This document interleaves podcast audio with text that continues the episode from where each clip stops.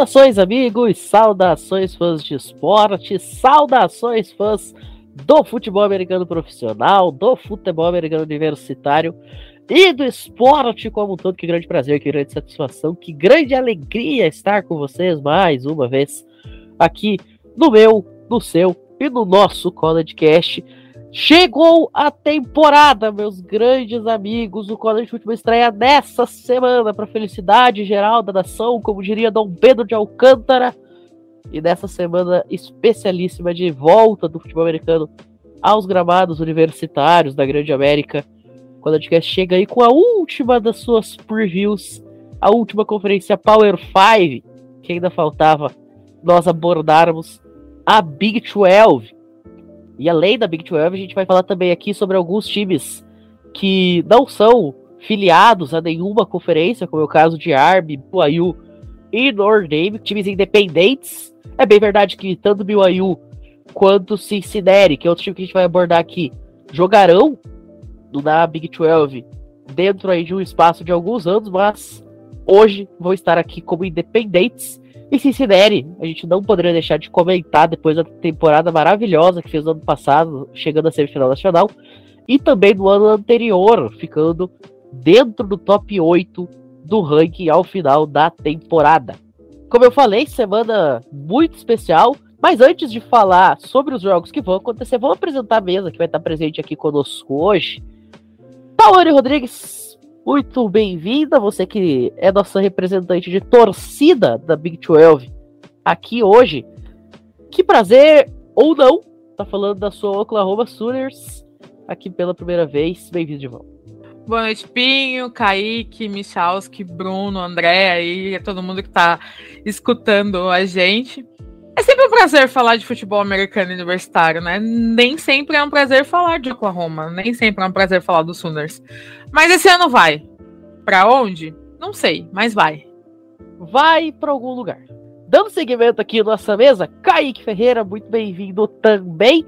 O Kaique não torce especificamente para o time da Big 12, mas vai estar tá fazendo aqui o contraponto da tal, né? Ele vai falar do, de Oklahoma State, que é rival, é, então, Kaique, muito bem-vindo de volta aí ao College Cast. E é bem verdade que o teu time, que também veio a ser o mesmo do Michals, que não tá muito bem das pernas, então a gente deu o Cincinnati também só pra dar uma quebrada, né? Alô, Pinho, alô, meus colegas de bancada, salve você que nos escuta. É, pois é, né? A minha querida Tennessee, embora venha de alguns anos tenebrosos aí, pós Philip Fulmer, há esperança, né? Tem feito os bons recrutamentos, terá agora uma equipe muito sólida, uma base de uma equipe, né?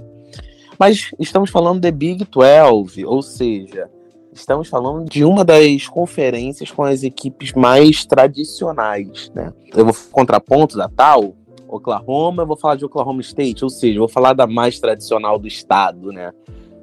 Brincadeira, não tem nem como afirmar isso. Ah, ah mas vou ter o prazer de falar sobre Texas Tech, as eternas viúvas de Patrick Mahomes, falarei sobre Oklahoma State e falarei também sobre a surpreendente ano passado, embora não seja ainda da Big 12, Cincinnati, surpreendente que chegou na semifinal e se não fosse um comitê bem safado, poderia estar na final porém sacanearam a menor das universidades que estava no ranking. Mas será um prazer falar sobre essas três universidades e seu contraponto da minha queridíssima Tal. Muito bem. Eu falei aí que o time de ambos não vinha muito bem, exatamente porque o Michalski também torce para tenebrosa Tennessee, para tenebrosi, podemos dizer assim? Bicha, muito boa noite, bem-vindo de volta.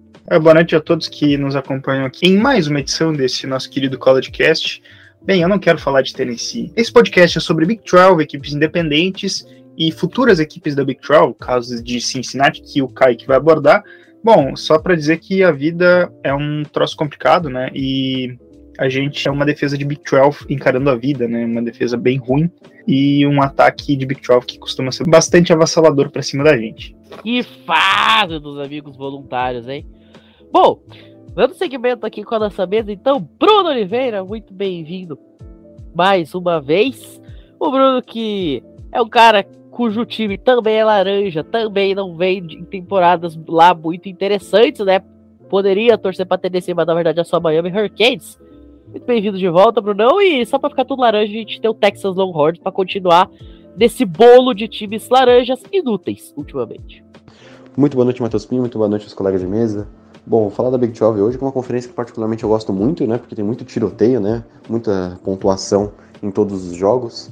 Falar de alguns times vão ter muita relevância nessa temporada na Big 12 e tem um time que, que tá surgindo aí, que vai vir com força.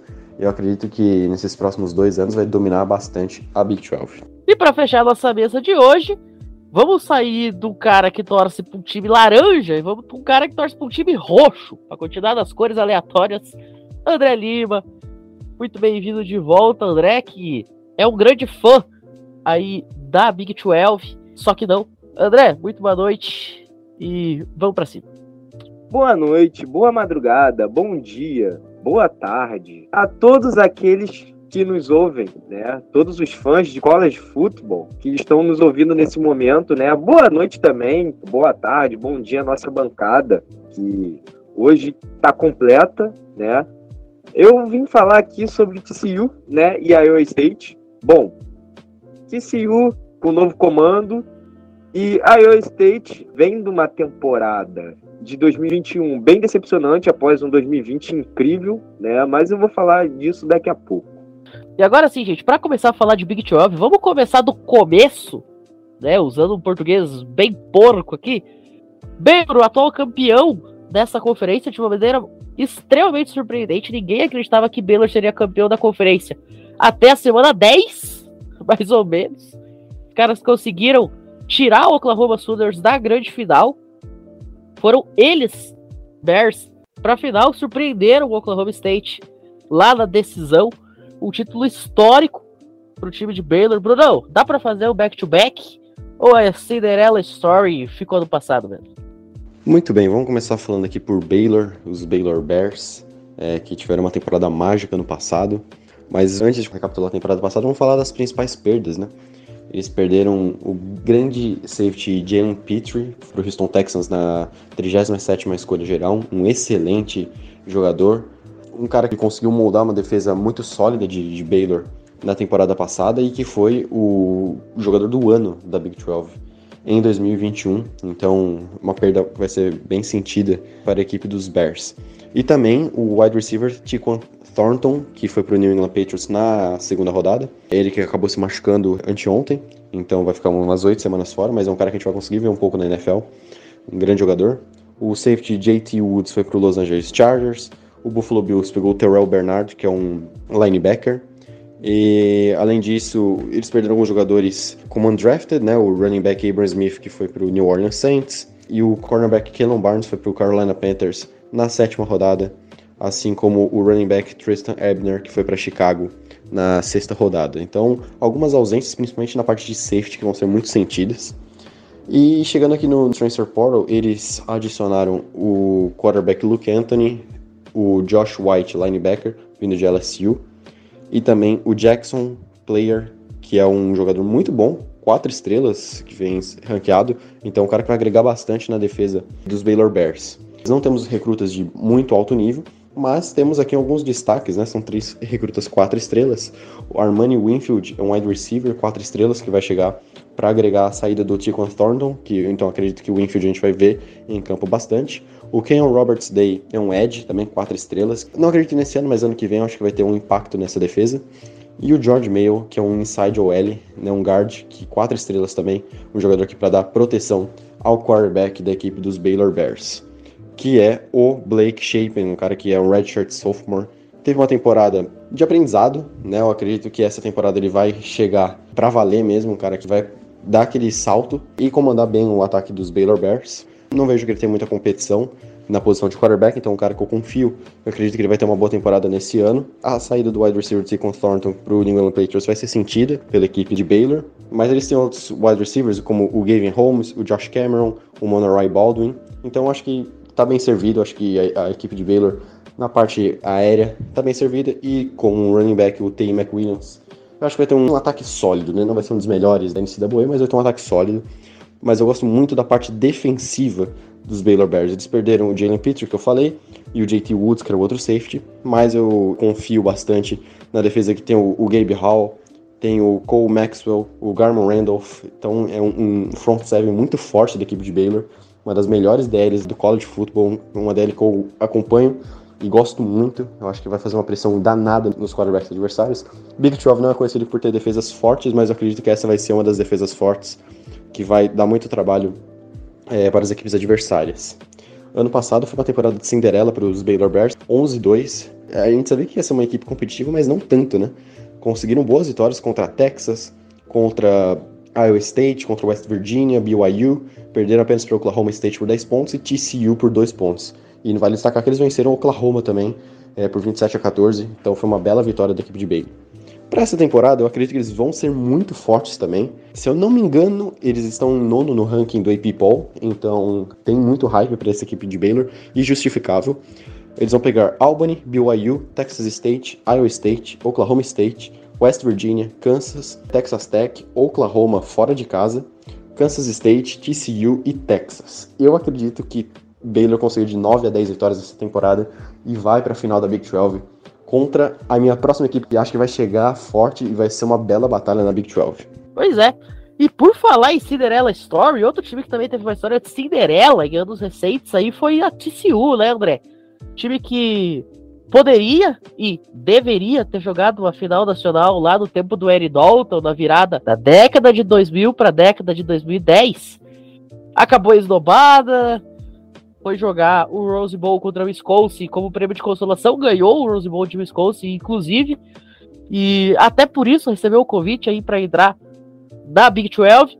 Os tempos hoje são outros, o time passa muito longe de figurar em top 2, top 3 nacional.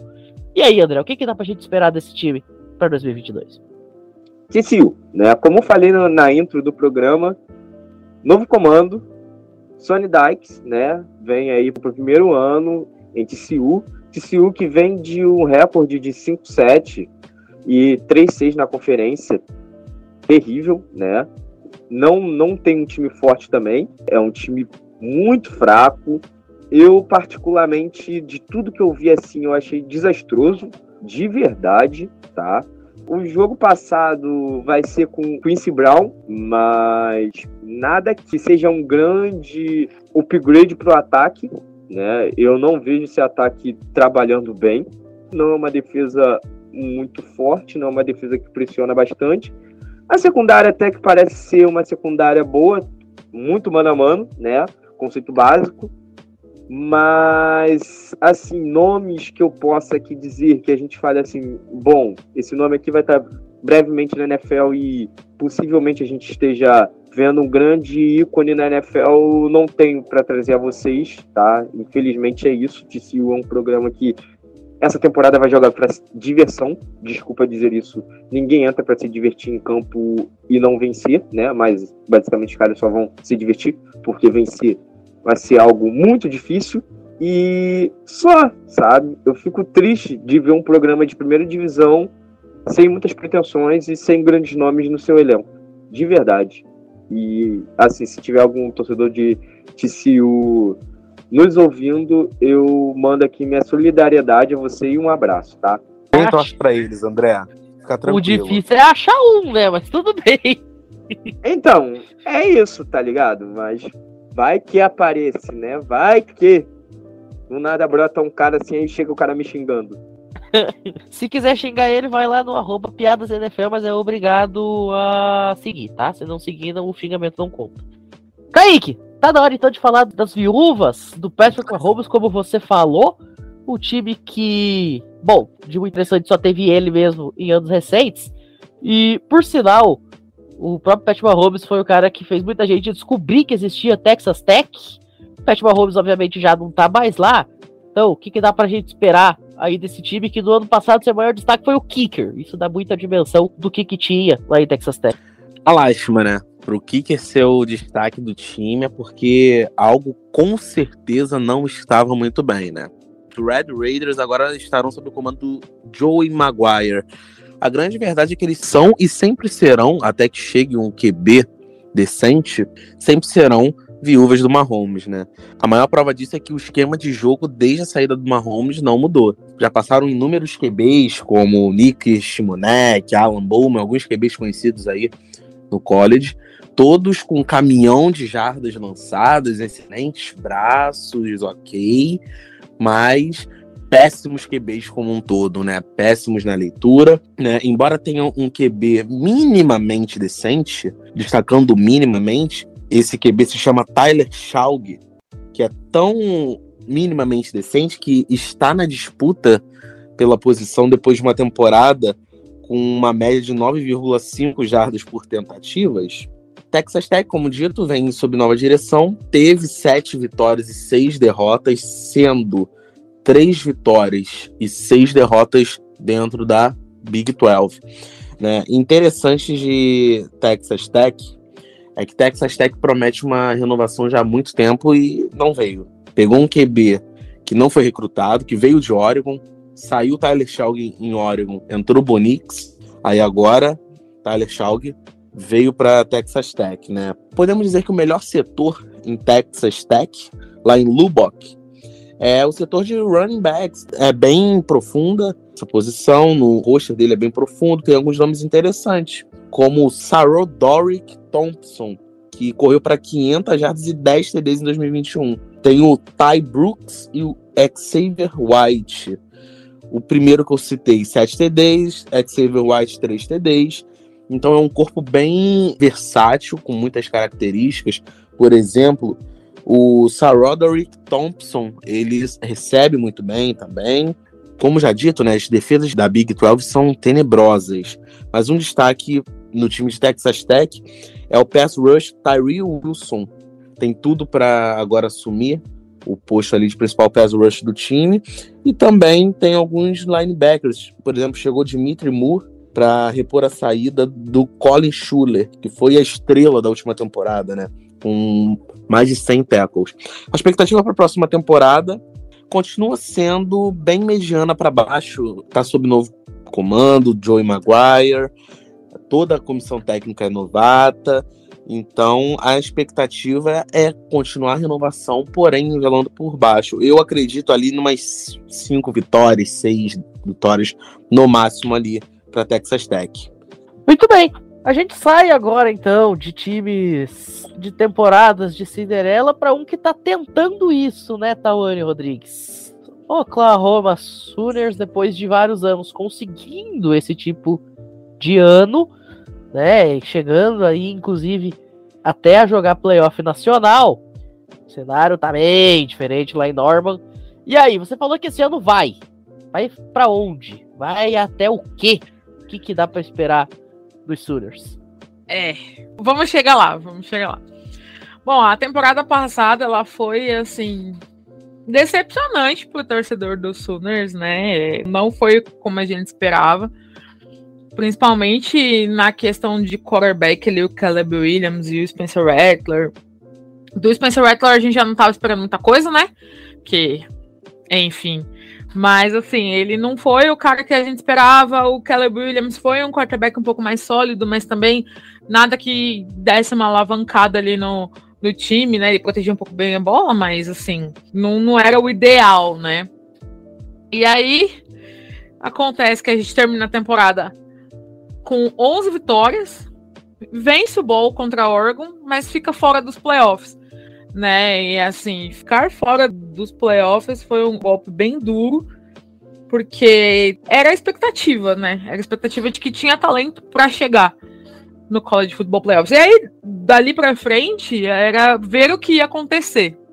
Mas assim, eu acho que não tão duro o golpe da temporada foi de ficar fora dos playoffs, como foi perder ali muitos nomes, né? A gente perdeu Uh, o Rattler, que, ok, não era o, o, cara que a gente achou que seria, mas perder ele e o Caleb Williams junto foi ali um baque.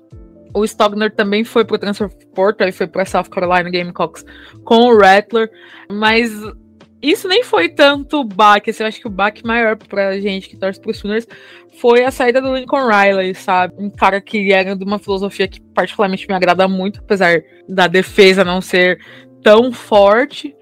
Mas assim, ele foi para USC, fui pega de surpresa, não esperava, acho que ninguém esperava. E aí ele levou com ele o Caleb Williams e o Mary Williams também, levou um outro cornerback. Tipo, ele foi embora, e não foi só ele embora. Ele levou os filhos dele embora junto, sabe? E aí o impacto da saída do Riley é muito grande, principalmente se a gente pensar é, na troca de treinador, né? O Brent Venables tem uma mentalidade mais defensiva. Então é uma mudança de filosofia total.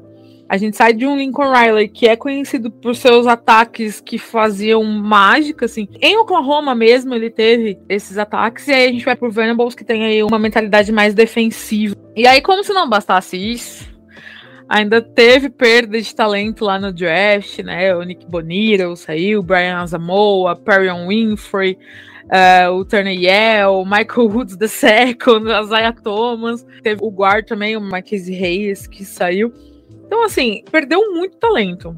E aí é uma reconstrução agora, é, com uma nova coaching staff, é um time novo praticamente, assim, e além de tudo, ainda teve a polêmica da demissão do Kale Gandhi. Ficou um pouco nebuloso, saíram vários é, comunicados, tanto do Venables como dele, do que se passou no vestiário, do que rolou né, nessa situação. A gente inclusive lá no nosso Instagram a gente postou a notícia. É um cara que era histórico ali em Oklahoma também. E aí, no começo dos campings ali, o Venables aceitou a, a, saída dele. Por um motivo que não ficou muito claro, ele fala uma coisa, o Venables vem e fala outra. Já começou a temporada daquele jeito, né? Com time novo, coaching staff nova, demissão de defensive coach histórico. E aí, assim, com essa reconstrução à vista aí, até que fez uma boa classe de recrutamento, não conseguiu nenhum recruta cinco estrelas, mas teve a oitava classe no geral. Dois destaques do recrutamento foram o Gant Williams, cornerback, e o Gavin Salchuk, running back. E aí, pelo Transfer Portal, tivemos o nosso quarterback, o Dylan Gabriel, que vai trazer aí um pouco mais de experiência na posição, coisa que faltava tanto para o Caleb Williams como para o Spencer Rattler, e que talvez seja aí o ponto de virada desse time, que é uma temporada de adaptação, né? Vai sair do estilo do Lincoln Riley, daquele estilo full offense dele, para começar essa filosofia de trabalho do Venables, que já começou com a perda do Gandhi. E muitos portais que eu acompanho falam que talvez pensando na mudança do programa para CAC, seja interessante ter um Brent Venables no lugar do Lincoln Riley por conta da defesa mesmo. Eu preferia mil vezes ter o Lincoln Riley. Posso queimar a minha língua? Posso queimar a minha língua. Mas eu sou muito fã do trabalho que o Riley fazia em Oklahoma. Talvez dê certo com essa mudança dos Sooners para CAC. É uma reconstrução, mas ainda assim é uma reconstrução que, com o talento que tem, dá para pensar em buscar o título da conferência, sim. Mas o objetivo é entrar no College Football Playoffs, voltar ao College Football Playoffs, dali para frente é ver o que consegue. O desafio é se adaptar, ter todas essas adaptações de mentalidade, de quarterback novo e tudo mais, e chegar lá. Depois que chegar, o que vier é lucro. Então, respondendo a sua pergunta, Pinho, que você fez no começo, para onde vai o Sooners? Vai para o título da divisão. É isso. Deu pau, deu pau, deu pau, falou mal e depois clubistou. é, não, não, a gente não espera nada menos do que isso no College Cash. Estou cumprindo as expectativas. Exatamente, tudo certo. Bom, agora um dos times que querem botar água no chope de Oklahoma é a grande rival ali do sul, né? A galera do Red River Showdown o grande derby do sul dos Estados Unidos, Bruno Oliveira, Texas Longhorns, quarterback novo na, na presença ali do Quinn Ewers, um wide receiver sedento pelo seu lugar ao sol, no caso do Xavier Worthy, tem o Bijan Robinson. Bruno, o que, que dá pra gente esperar aí dos Longhorns extremamente hypados para essa temporada de 2022? É, que é uma universidade que eu tô bem hypado para essa temporada. Como sempre, todo mundo tá hypado para Texas e nunca é justificava, mas esse ano eu acho que vai, né? Aquele famoso agora vai, né? É, vem de uma temporada que não tiveram jogadores draftados em nenhum dos sete rounds. É a primeira vez que isso acontece desde 2014.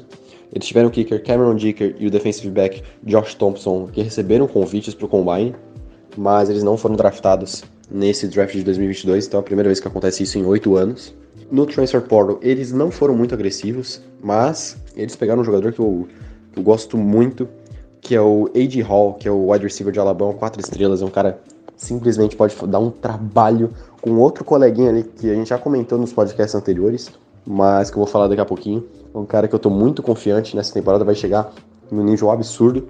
E outro jogador que veio de Alabama o Jalil Billingsley, que é o Tyrande também de Alabama, quatro estrelas. Um cara que pode agregar também no jogo aéreo, mas eu não acho que ele vai ter tanto impacto como o Wade Hall, que é um cara que eu gosto bastante, um wide receiver muito é, versátil, um cara que eu acredito que vai dar um bom trabalho para as defesas da Big 12. Tivemos bons recrutas, dois jogadores 5 estrelas na parte da linha ofensiva, o Devon Campbell, que é um inside OL, 5 estrelas, e o Kelvin Banks, que é um tackle também 5 estrelas. Mas também tivemos 4 estrelas, que é o Terrence Brooks, cornerback, o Neto, o Meozolu, é o offensive liner, o Dimonzi Tap, que é um edge, Justin Flink, que é um edge, Brian Allen Jr., que é safety, e o Brennan Thompson, que é wide receiver. Então todos esses jogadores quatro estrelas. Tem mais jogadores, mas os principais são esses.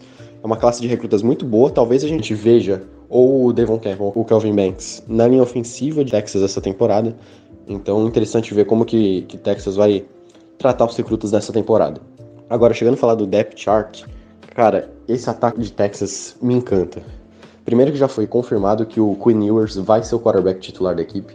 Então, finalmente veremos o Ewers tendo a, a titularidade que ele não conseguiu em Ohio State, graças ao CJ Stroud, a temporada maravilhosa que ele teve. Então ele vai ser o quarterback titular. Né? Eu falei que eles não foram tão agressivos no depth chart, mas eu tinha esquecido de falar do Quinn Ewers, porque já fazia um tempo ele já tinha se transferido, né? Mas é, foi um, um transfer portal, então eles não pegaram por quantidade, mas sim por qualidade, e isso fez toda a diferença. O Quinn Ewers de quarterback, mas tem o Hudson Card também, quarterback reserva, um bom quarterback, eu gosto dele.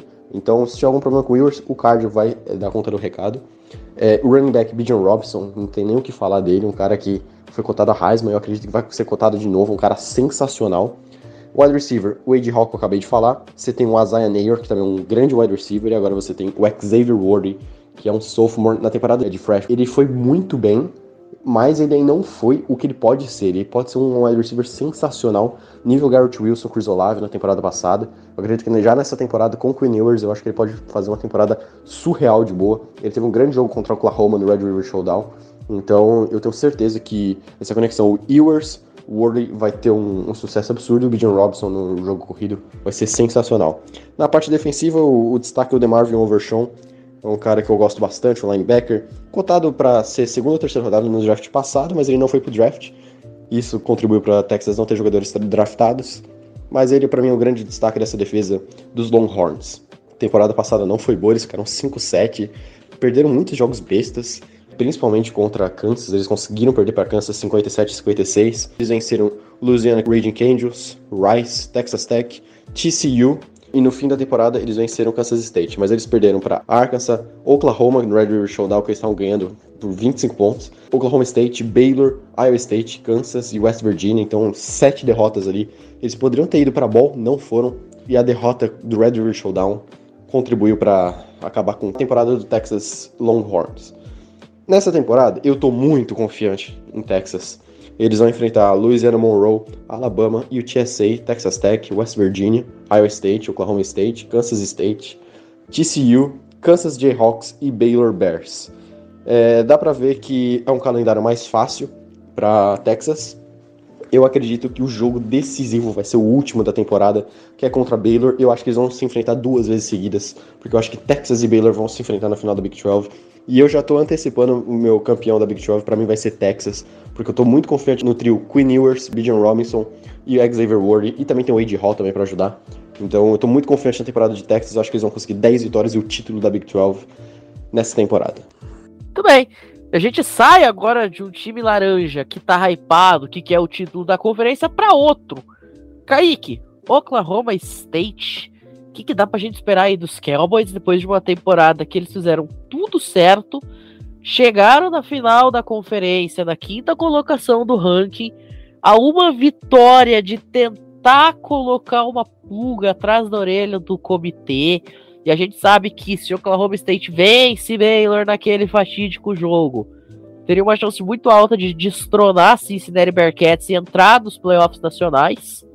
E aí, cara, o time simplesmente deu tudo errado, degringolou, desandou a maionese. Baylor, como a gente já falou, acabou com o título histórico e o Oklahoma State ficou chupando o dedo. Pois é, Pinho, está falando de times laranjas, né? No caso de Oklahoma State, é, amarelou, né? Embora a equipe mais tradicional do estado, inimigos dirão que não, mas a própria última temporada diz isso, né? Time mais estruturado. Né? Teve a melhor temporada nos últimos anos, né? O treinador deles, o head coach Mike Gandhi, já está há 18 temporadas em Oklahoma State e ao que tudo indica, a expectativa é de cada vez mais melhorar, né? Ano passado foi uma temporada mágica, como você disse, ficaram a uma vitória de botar pulga atrás da orelha daquele comitê safado. Mas esse ano, embora a última temporada tenha sido muito boa, a expectativa desse ano é que não seja tão boa assim devido a ter que fazer reformulações no elenco, né? Por exemplo, perderam Jalen Warren, que era o principal running back que foi draftado pelos Steelers no draft. Perderam também um wide receiver, né, que é o Tay Martin, que foi draftado pelo San Francisco 49ers, que foi o líder de jardas no ano passado. Esse ano voltam sob o comando de Spencer Sanders ali no ataque. Grande característica é que ele sempre foi muito mediano, sempre foi muito ok. Mas na última temporada ele foi muito bem. Lançou para 2.839 jardas, lançou para 20 TDs, 12 interceptações. Então foi um ano que ele foi bem, né? Foi um ano fora da curva no caso dele, que sempre foi mediano. A defesa, no caso, também está passando por reformulação. Saíram alguns jogadores muito interessantes, né? Por exemplo, saíram o linebacker Malcolm Rodrigues, que era um jogador All-American, liderou a Big 12 em tackles e saiu, foi para a NFL. Também destacaram Mason Cobb e Xavier Benson na última temporada. Esses voltam e tem tudo para liderar a defesa né? No front seven, o principal jogador é o Colin Oliver, é o pass rush da equipe, né? O defensive end. Ele tem um papel central ali, porque além dele ser o capitão da defesa, ele também foi o líder da temporada em sec na última temporada. Ele teve 10,5 sacks, né? E a secundária, ela recrutou novos jogadores e o único jogador que retorna para 2022 é o Jason Taylor. As expectativas é que tem uma temporada superior a Oklahoma, dos Sooners, que não é muito difícil, né? Mas a expectativa é que Mike Gandhi, na sua 18ª temporada, tenha ali nove vitórias, dez vitórias. E eu acredito que o Oklahoma State vai bater de frente com o Oklahoma e Baylor aí em busca do título da Big 12. The eyes of the Texas are upon us. E aparentemente os olhos de Oklahoma também, né? Porque, enfim, faz muito tempo que o título não foge ou de Oklahoma ou de Texas, não necessariamente dos times, mas dos estados, né? E a tendência é continuar acontecendo isso nessa temporada de 2022. Michalski, um dos poucos times, né, que não é de Oklahoma nem do Texas, é o West Virginia. Como a música lá do John Denver sugere, Country Roads é um lugar mais calminho, um lugar mais retirado. O pessoal vai para viver a vida. E ainda bem que eles não vão pensando em ganhar título de futebol americano, porque, bom, nesse quesito, a coisa não é muito interessante, né? O que, que dá pra gente esperar aí dos Mountaineers pra 2022? Além de muita música country, dança de quadrilha e derrotas. Country Roads Take Me Home. Bom, West Virginia foi um programa que brigou por coisas mais altas na Big 12 há alguns anos. Essa não é uma realidade atual, né, de West Virginia. E ano passado foi uma prova disso. O time ficou apenas na sexta posição dentre as 10 equipes da Big 12. O time começou perdendo para Maryland e ficou muito alternando ali desempenho. Vencia duas, daí perdia três, ganhava outras duas, daí perdia outras duas e terminou com duas vitórias ali. Teve vitórias ali que o time não esperava, como contra Texas, né? Na penúltima semana. E na última semana precisou de uma vitória bastante sofrida contra Kansas, né? Na última semana da temporada regular, para conseguir garantir a vaga na Ball Season. O time perdeu para Minnesota por 18 a 6 no Guaranteed Rate Ball, então com campanha 6-7. na medida do possível, foi um time ok, nada muito espetacular. A grande novidade para essa temporada é quem estará como quarterback. JT Daniels se transferiu para a equipe de West Virginia, vai substituir apenas, digamos, funcional Jared Dodge, que era o quarterback da equipe até ano passado.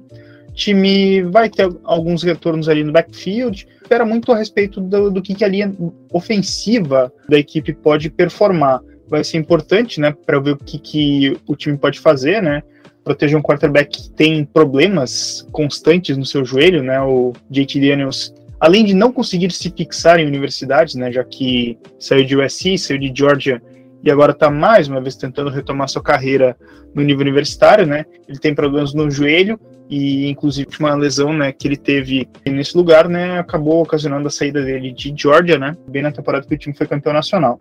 O ataque tende a ser um pouquinho melhor, a defesa não tem nada muito ali a se dizer, né, um setor assim relativamente aceitável, tem alguns jogadores que vieram ali transferidos, né, de junior colleges, de outras faculdades. Uh, tem, por exemplo, o Rachad Ajay, que veio de Colorado State, e alguns outros jogadores ali que talvez daria para citar. Mas, assim, vamos partir ali para o calendário para talvez ter uma percepção um pouco mais ampla do que, que o EView pode fazer, considerando que o time vai ser um time médio, assim, dentro da, da Big 12 ali, com um ataque bom, assim, talvez um pouco melhor outros anos, né? Talvez seja um ataque explosivo, assim, no padrão do que, que o time era quando o Will Greer era o quarterback e o West Virginia brigou ali, de certa forma, por título da Big 12. Um calendário bastante complicado. O time pega na semana 1 Pittsburgh fora de casa, a atual campeã da ACC, uh, recebe Kansas e Towson, são programas relativamente fracos, dá para vencer esses dois. Virginia Tech fora de casa, que é um programa que está recomeçando, também tá instável, dá para vencer. Texas fora de casa, eu acho que esse ano não vai dar para West Virginia. Baylor em casa no dia 13 de outubro tende a ser uma derrota, se a gente considerar o contexto de hoje. Texas Tech fora de casa dá para vencer, né? Texas Tech também não apresenta lá grande coisa. TCU em casa é um programa que também tem seu recomeço, né? Trocou de técnico. Iowa State fora de casa tende a ser uma derrota. E os últimos três jogos são três jogos complicadíssimos. Oklahoma, Kansas State e Oklahoma State fora de casa tende ali a ser talvez três derrotas. O que, que dá para palpitar a respeito disso, né? Desconsiderando possibilidades ali que pode acontecer do time talvez ganhar um jogo que não se espera e perder um jogo que não se espera, dá para chutar ali em torno de seis vitórias, de seis a sete vitórias, principalmente por conta da dificuldade do calendário. Talvez o time até vá performar mais do que no ano passado, só que o calendário complica bastante, né? Esse jogo fora de casa contra Pittsburgh na semana 1 talvez não seja a coisa que West Virginia esperasse, né? É um clássico importante, né? Que eu sinto que é uma equipe que não está preparada nesse momento para conseguir vencer esse tipo de jogo. Então, vamos lá, seis jogos, vai para Bowl Season, faz ali uma temporada mediana e tenta se preparar então para os outros anos, quem sabe se elevar no, no seu nível. West Virginia, Country Roads, Take Me Home. Take Me Home ultimamente não tá sendo o lar dos troféus, né? Tá sendo o lar de vaguinhas. Mas enfim. Enquanto John Denver segue tocando seu violão, outro lugar que gosta muito de música country, as coisas não estão exatamente assim tão suaves. Tawane Rodrigues, Kansas State até que tá melhor do que a sua rival, mas aí você comparar com a Kansas University. Chega a ser covardia. Tal, Bruno Oliveira, o que, vocês têm para falar aí sobre os dois times da região de Kansas? Que vamos combinar, né? Ultimamente Kansas só tá sendo conhecido mesmo pelo bordão da Kim Talib. Sim, é só por isso que Kansas está sendo conhecido aí. Terminou a temporada até que ok, mas abriu a temporada com 3-0, terminou a temporada vencendo o Texas Bowl contra a LSU, então foi uma temporada bem melhor do que a sua rival de estado ali, né? Terminou a temporada com o recorde positivo, o calendário não foi lá tão fácil, perdeu os jogos que eram esperados dela perder mesmo, assim. Foi um 2021 dentro do que era esperado um ano sólido, um ano que terminou com mais vitórias do que derrotas, vencendo um bowl e indo melhor do que a rival, né? O que é sempre bom. Então agora os Wildcats precisam suprir aí uma expectativa de que melhore, né, de fazer um ano mais do que sólido. Mas aí já começa a lidar com perdas, como por exemplo o quarterback Skylar Thompson, que foi draftado pelos Dolphins, e o safety Russ East, que foi também draftado, foi draftado pelos Rams, perdeu algumas peças de rotação, assim, não, não, teve nenhuma perda significativa no transfer portal, mas perdeu profundidade de elenco, mas continuou com um time um tanto quanto talentoso. Das adições, a que mais me chamou a atenção foi o quarterback Adrian Martinez, que veio de Nebraska e trouxe junto com ele o wide receiver Cade Warner e o linebacker Will Honas, para tentar aí, se encaixar no lugar do Skylar Thompson, tentar manter a temporada de mais vitórias do que derrotas. A previsão de Kansas State, de repente, é conseguir disputar título de conferência, mas é bem difícil que isso aconteça. O limiar ali para mim é terminar a temporada com 10 vitórias, e aí vai ser uma temporada muito acima do que qualquer pessoa espera, mas acredito ali que vai terminar a temporada com 6 vitórias, assim, não tem muito da onde melhorar o que foi feito na temporada passada, inclusive. Mas a temporada terminou com uma boa impressão ali vencendo a LSU, embora não seja a LSU que a gente viu nos últimos anos, mas ainda assim é um grande programa. E agora é ver como vai encaixar o Adrian Martinez nesse time, como vai superar as expectativas do que fez né, em 2021. Acho que mais do que chegar em algum lugar, você ver o time se manter. Esse é o maior desafio de Kansas State nessa temporada, é se manter no que foi na temporada passada. Muito bem. Como eu falei, o estado do Kansas ultimamente não está sendo exatamente um grande home. Ainda pegando carona em Country Roads, não está sendo um grande lar do futebol americano universitário. Brunão, vamos falar então do time que consegue ser ainda pior do que Kansas State, a Kansas Jayhawks. Pelo menos, né, no basquete a coisa ainda é minimamente interessante. No futebol americano, a grande glória deles foi ter conseguido ganhar no passado de Texas, num jogo completamente bizarro, bizonho, é, esdrúxulo, qualquer adjetivo que você quiser colocar, numa two-point conversion recebida por um Tyren que teve, naquele momento, a sua primeira recepção na carreira, né, no college football. E aí, o que, que dá para esperar nessa temporada? A não ser, obviamente, zero vitórias da conferência, porque né, é o de praxe. Falar de Kansas, né? Uma universidade que só sabe se falar em basquete. No futebol americano tenta fingir que sabe jogar, mas não sabe.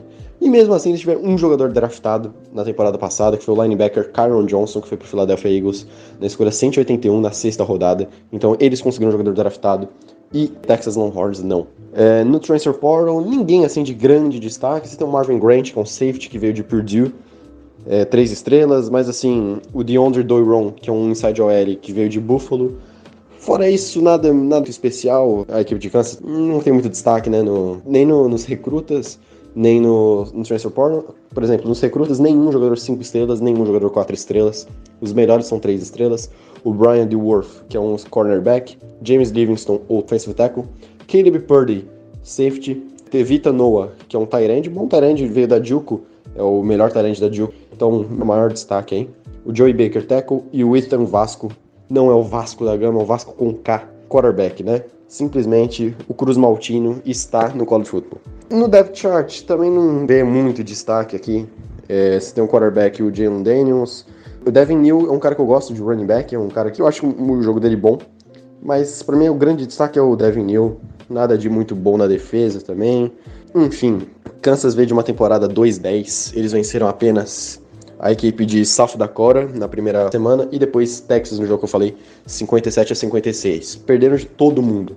Perderam de Coastal Carolina, Baylor, Duke, perderam de Duke, Iowa State, Texas Tech, Oklahoma, Oklahoma State, Kansas State, TCU e West Virginia. Perderam de todo mundo e nessa temporada acho que não vai ser diferente.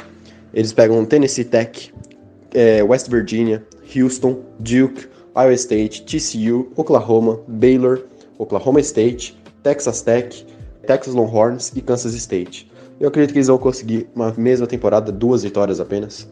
É, não vejo teto de evolução nenhum em Kansas.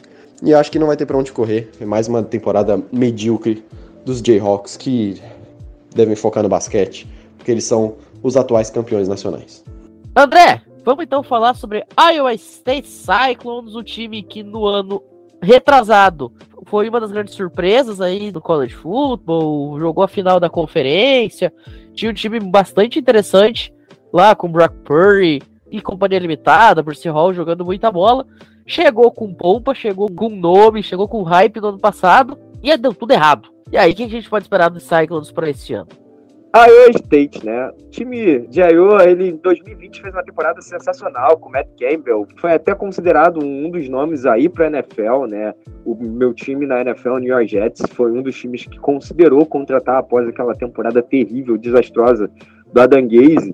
Entre outros times também consideraram por conta daquela temporada fenomenal em que o time chega na bowl season, quase ganhou o bowl, né?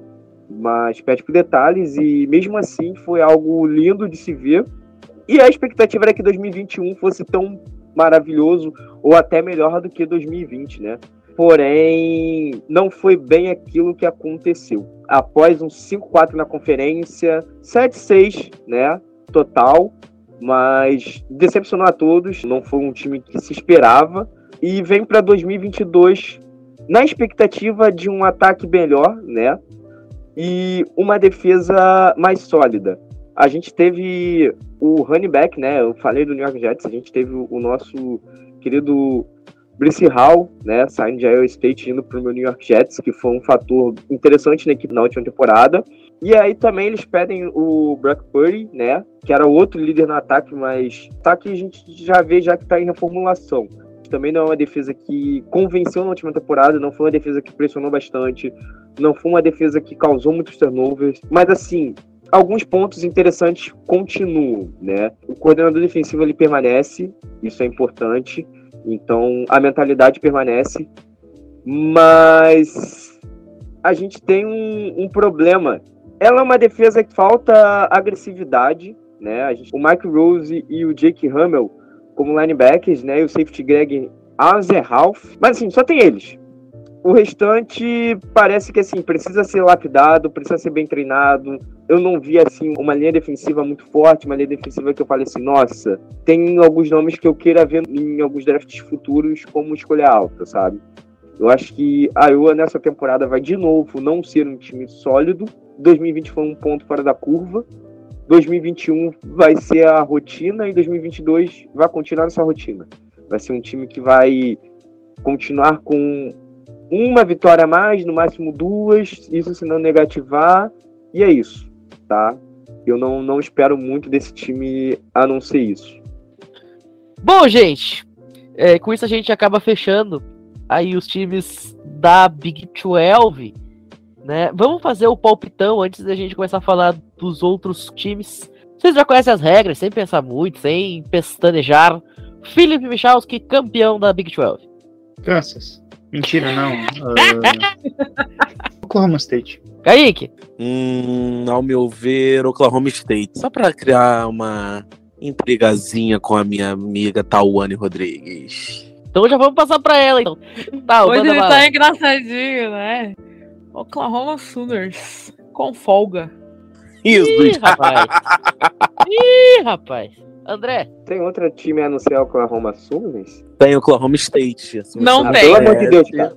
Olha só. Não existe Oklahoma State. Da mesma forma que não existe metade da Sunbelt, não existe Oklahoma State. Brunão, campeão da Big 12? Texas. E vai sobrar para mim, então. Eu, eu vou de Texas Longhorns. Na minha opinião, é o ano da rapaziada do chifre. Bom, vamos então sair da Big 12 e vamos fazer um giro pelos Estados Unidos. Alguns times que a gente separou aqui, que são relevantes e que não pertencem a nenhuma conferência, ou que não estão na Power 5. Tal, vamos falar do grande time de hoje, de certa forma, né? A gente tá aqui falando sobre uma conferência inteira e ainda assim, de alguma forma, o seu último time é o maior de todos citados aqui, ao menos historicamente falando. Nordame Fighting Irish, o que esperar em 2022? Vale destacar que Nordame nesse momento está em alta na Netflix, meus amigos. Mas não é Rudy que foi relançado, não. É a história do Man Tai Teo, a namorada que não existiu documentário em duas partes, lançado aí há cerca de sete dias, tá sensacional. Assistam, por favor, tá? Com, com depoimentos do próprio Mentai ou da família dele, de Ronaya, de todo mundo que participou aí do maior escândalo que o college football viu em anos recentes, fora de campo, né? E aí, tal, tirando essa questão do grande hoax de 2009 a 2012, ali na temporada de senior do Mentai o que, que a gente pode esperar falando desta realidade atual dos Fighting Irish? Bom, continua sendo aí um dos melhores times né, de acordo com os rankings, né? E de talento também. O ano passado foi uma temporada muito boa. Perdeu apenas para Cincinnati, que fez a semifinal do College Football Playoffs. Perdeu aí no, no Fiesta Bowl para Oklahoma State, né? Foi um jogo decidido numa posse de bola. Foi um ano muito bom. Perder esse jogo talvez tenha relação com a saída do Brian Kelly, que foi head coach por 12 anos dos Fighting Irish, e decidiu sair o time para ir para a LSU e o time ainda brigava para estar entre os times no College Football Playoffs e aí talvez isso tenha influenciado ou não no desempenho do time. E aí veio aí o Marcus Freeman assumir, assumiu o primeiro jogo dele foi o Fiesta Bowl que foi a derrota para Oklahoma State. Foi a segunda derrota no ano dos Fighting Irish, que tinha muito talento. Não diminuiu a empolgação de torcedores e jogadores com a contratação do Marcus Freeman. Existe muita, muito hype em torno dessa contratação, apesar da perda que foi a saída do Brian Kelly. Além de ter perdido seu head coach dos últimos 12 anos, os Fighting Irish também perdeu o Kyle Hamilton, que era o melhor safety da classe. Ele saiu no draft na primeira rodada. Perdeu o running back Kyrene Williams. E no Transfer Portal não perdeu ninguém de muito talento, então é óbvio que você perdeu um, um jogador do naipe do Kyle Hamilton é uma perda enorme. Mas tem talento, foi atrás de talento, para tentar suprir a perda do safety. Acho que de fato a saída mais impactante foi justamente a, a do Brian Kelly, da forma que foi. E, e, assim, 12 anos, né? Eram 12 anos na frente do programa de Notre Dame. Então foi mais impactante, assim. E perdendo talento, foi aí fazer o seu recrutamento. E aí os Fighting Irish fizeram a oitava classe de recrutamento. E aí o destaque é todo para a defesa. Destaque vai para o linebacker Jalen Sneed, que é um recruta cinco estrelas, terceiro melhor linebacker do país. Né? Eu cheguei para reforçar um pouco mais a defesa. Outro linebacker, quatro estrelas, que veio para os Fighting Irish, que é o nono linebacker da nação que é o Josh Burnham. Teve mais outros recrutamentos que chamaram a atenção, de OL, de guard. Foi uma classe muito forte dos Fighting Irish, especialmente defensiva. O foco do recrutamento me parece ter sido bastante em defesa. Então, o Max Freeman, com muito hype e muito talento, tem o objetivo de, nessa temporada, chegar ao College Football Playoffs e ir o mais longe possível dentro do, dos playoffs. Assim, eu acho que o time tem talento, inclusive para chegar em semifinal, final de college football. É, não seria nenhum absurdo se Notre Dame disputasse o título. Talvez eu esteja fazendo aqui a maior zicada da história, mas eu acredito que Notre Dame tem talento e com toda essa empolgação que o time tá com o Marcos Freeman, um cara jovem, é, com uma outra mentalidade chegando ali depois de 12 anos de Brian Kelly, talvez seja o, o ar fresco que os Fighting Irish precisavam para chegar ao próximo passo né? Pode rolar aí um tempo para adaptação do trabalho do Freeman, um tempo, a gente sabe que para esses recrutas 5, 4 estrelas, que são é, recrutas topo de classe, chegar e causar impacto nem sempre é tão automático. Então pode acontecer de demorar um pouco para encaixar uma peça ou outra, mas assim, tem um time sólido, tem um time talentoso e tem tudo para chegar longe. Eu acredito que os Fighting Irish podem chegar ali na semifinal e final de college football fácil. Tem time para isso. Perfeito. Nordame que não tem tido experiências muito interessantes em pós-temporada ultimamente, né? Não vem conseguindo ganhar Pois muitos bowls. E no que tange a playoff, de fato, a coisa é ainda pior, né? Tomou uma saraivada de Alabama outro dia. Tinha vindo exatamente de outra surra para Alabama naquela final nacional em 2012, temporada do Mentai Tio, que eu comentei aí mais cedo. Coisa não tá muito bonita lá pros lados de South Bend. Kaique, vamos falar então de um time que está participando de pós-temporada com mais regularidade, né? Jogou dois bowls de ano novo nas últimas duas temporadas, perdeu um deles para Georgia, mas no ano seguinte chega pela primeira vez às semifinais nacionais, fazendo história para Grupo of Five, mas no jogo em si, a coisa deu completamente errado lá pra galera do Cincinnati. O que a gente pode esperar dos Bearcats aí pra esse ano? Eu, nos últimos podcasts, considerando o eixo, inclusive, eu falei de equipes como Tennessee, Washington, Oregon, Oklahoma State, ou seja, universidades que são mais tradicionais do que Cincinnati. Mas o incrível é que Cincinnati é a mais regular dessas que eu citei. Ela tá há dois anos invicta em temporada regular.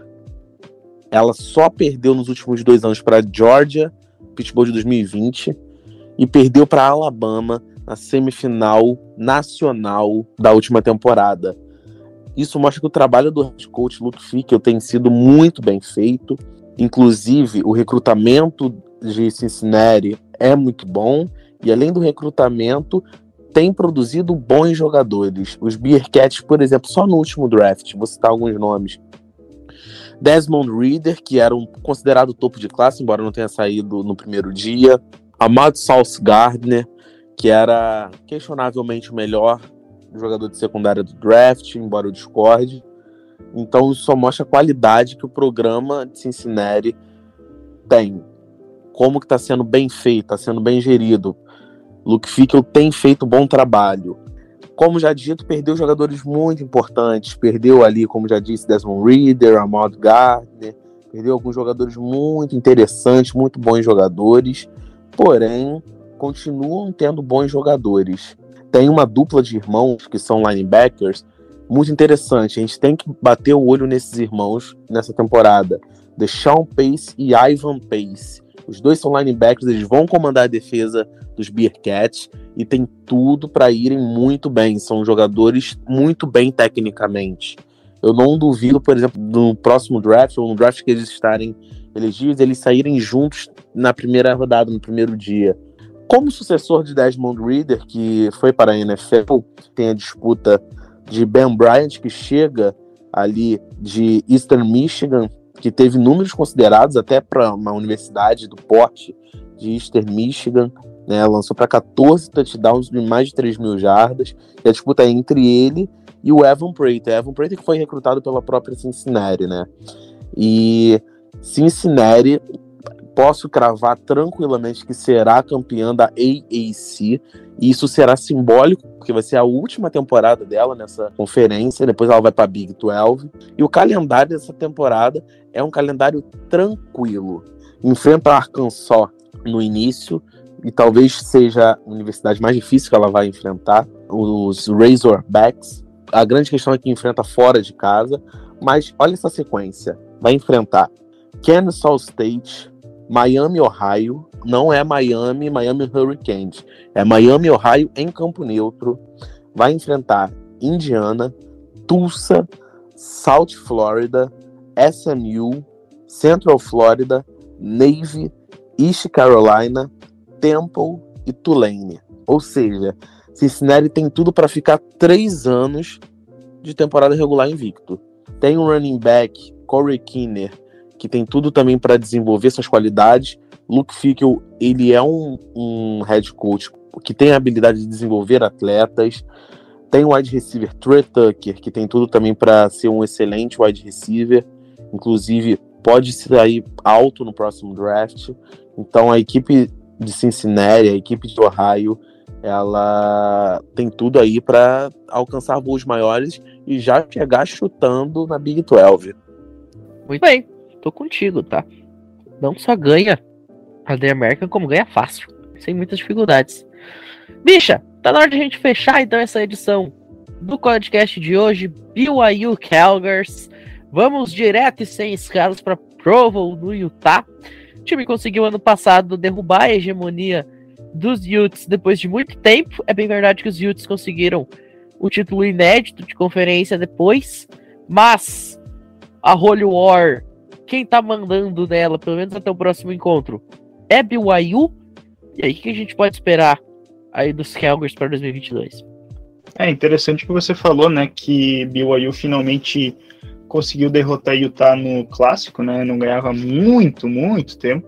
E curiosamente esse ano não tem Holy War, porque não tem confronto contra Utah. Os times não fecharam acordo esse ano, né? E ano que vem, só para citar, né? BYU vai jogar na Big 12, vai voltar a pertencer a uma conferência pela primeira vez desde quando saiu da Mountain West. Bom, falando assim sobre o que o BYU foi ano passado, o time começou bem a temporada, né? Teve um ano de 2020 muito bom. Teve aquele jogo chave contra o Coastal Carolina, um jogo épico, em que Coastal conseguiu vencer, né? E tirou a temporada invicta dos Cougars, que até tinham uma chance remota de playoff, mas com aquela derrota não conseguiram. 2021 o time começou com cinco vitórias em sequência, ganhou de Arizona, Utah e Arizona State, passando o carro em cima da Pac-12. Depois ganhou de South Florida e Utah State. E daí na semana 6 o time perdeu para Boise State em casa. E na semana seguinte perdeu para Baylor, em Waco, no Texas, né, fora de casa. E o time daí acabou saindo do ranking, né, chegou a estar em décimo lugar. Daí o time conseguiu emendar mais cinco vitórias ali no fim da temporada para fechar com 10-2, né? Teve uma vitória sofrida contra o Washington State, daí fez 66 a 49 em West Virginia, ganhou fácil de Idaho State, de Georgia Southern também, e na última semana conseguiu uma vitória bem, bem relevante contra USC por 35 a 31. Por algum motivo o time foi para Bowl Season, para o Independence Bowl, pegar a UAB, que embora seja um time bom do Grupo A5, não tinha vencido a conferência, um time de Conference USA. E o time acabou surpreendentemente perdendo por 31 a 28. Claro, o time teve muitos problemas, muitas perdas de jogadores para essa partida, acabou então perdendo esse jogo que é considerado talvez o maior upset da ball season da temporada passada. Para 2022, falando a respeito de que, que BYU pode fazer, o quarterback esse ano, só para citar, vai ser Jaden Hall. Ele não é um Zé Wilson da vida, mas ano passado ele teve uh, mais de 2.500 jardas e 20 touchdowns, apenas 5 interceptações. A expectativa muito do ataque de BYU, ela tá pautada em torno da linha ofensiva, né? uma linha ofensiva que vem bastante experiente para essa temporada e tem como chave o nosso querido guarda Campbell Barrington, que é um jogador ali que fica muito em análise para o pessoal. É um time que vai se basear um pouco nos passes ali também, tentando contar ali com o Christopher Brooks, que é um running back que veio transferido né, para a equipe de BYU. Partindo então para o lado defensivo né, da abordagem em torno de BYU, né, o time teve alguns problemas ano passado. O time sofreu 25 pontos por jogo, ficou na posição 74 em jardas terrestres cedidas por jogo e 73 em jardas aéreas cedidas por jogo, assim, números bastante baixos, né? Até embora o time até não tenha sofrido tantos pontos assim quanto se talvez esperasse, né? Uh, um dos fatores, né, que foi bastante complicado para a equipe também nesse setor defensivo foi em conversões de terceira descida, né? O time cedeu mais de 40%, né?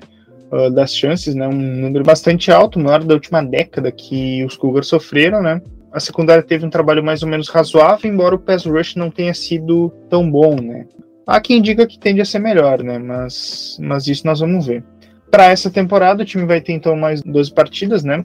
O calendário, então, no último ano da equipe como independente, né? Já que 2023 o time irá pertencer à Big 12, ele tem então o seguinte calendário: estreia fora de casa contra o South Florida na semana 1. O time está ranqueado com 25 pela Associated Press. Semana 2 já tem um jogo importante contra Baylor. O jogo é em casa, um jogo importante. Na semana 3, talvez o jogo mais difícil da equipe na temporada, que vai ser contra a Oregon fora de casa. Na semana 4 pega o Wyoming, um jogo ganhável. Daí tem Utah State em casa, que depende muito, né? Utah State é um programa em ascensão. Notre Dame em Las Vegas, o jogo vai ser lá no estádio do Las Vegas Raiders, no dia 8 de outubro. Jogo importantíssimo, né? Assim, um jogo bastante chave. Na semana seguinte, o time pega Arkansas em casa. tem Liberty também na semana seguinte fora de casa. Uh, e depois, assim, um calendário até que não tão complicado. East Carolina em casa, Boise State fora, uh, Utah Tech, que é a antiga Dixie State University. Não sei se o pessoal conhece, mas enfim, Utah Tech, o nome me saltou aqui porque eu nunca tinha visto o nome dessa, universidade. E na última semana o time visita Stanford fora de casa. Assim, é um calendário que permite vencer de 8 a 9 jogos. Assim, os duelos contra Oregon e Notre Dame, o time é claramente azarão. O jogo contra Arkansas, ele é um jogo ganhável em casa, né? E outros duelos ali, tem alguns duelos traiçoeiros. O jogo contra Liberty fora de casa é um duelo que inspira bastante cuidado. Boise State fora também é complicado. Stanford fora de casa também é algo bastante complicado. Pode ser que o time tropece em alguma dessas partidas ali. É um calendário que eu acho que é até é um pouco mais difícil do que no ano passado, se a gente for dizer assim. É um calendário de respeito, né? Uh, não tem conferência para lutar por título. Talvez ali algumas referências fiquem um pouco mais claras quando você faz parte de uma conferência.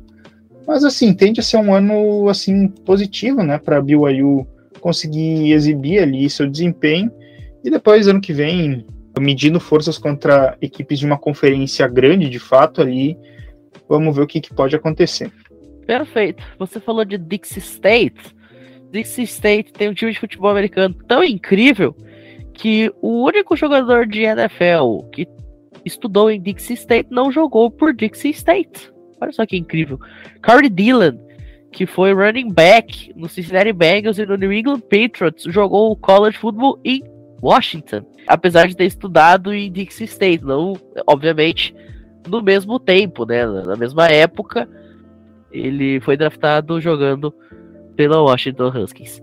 Bom, dito isso, a gente encerra então essa edição do College Cast de hoje. Quero agradecer muito a presença aqui dos meninos dessa edição Express, falando de Big 12 e também dos demais times aí que a gente tinha separado para hoje.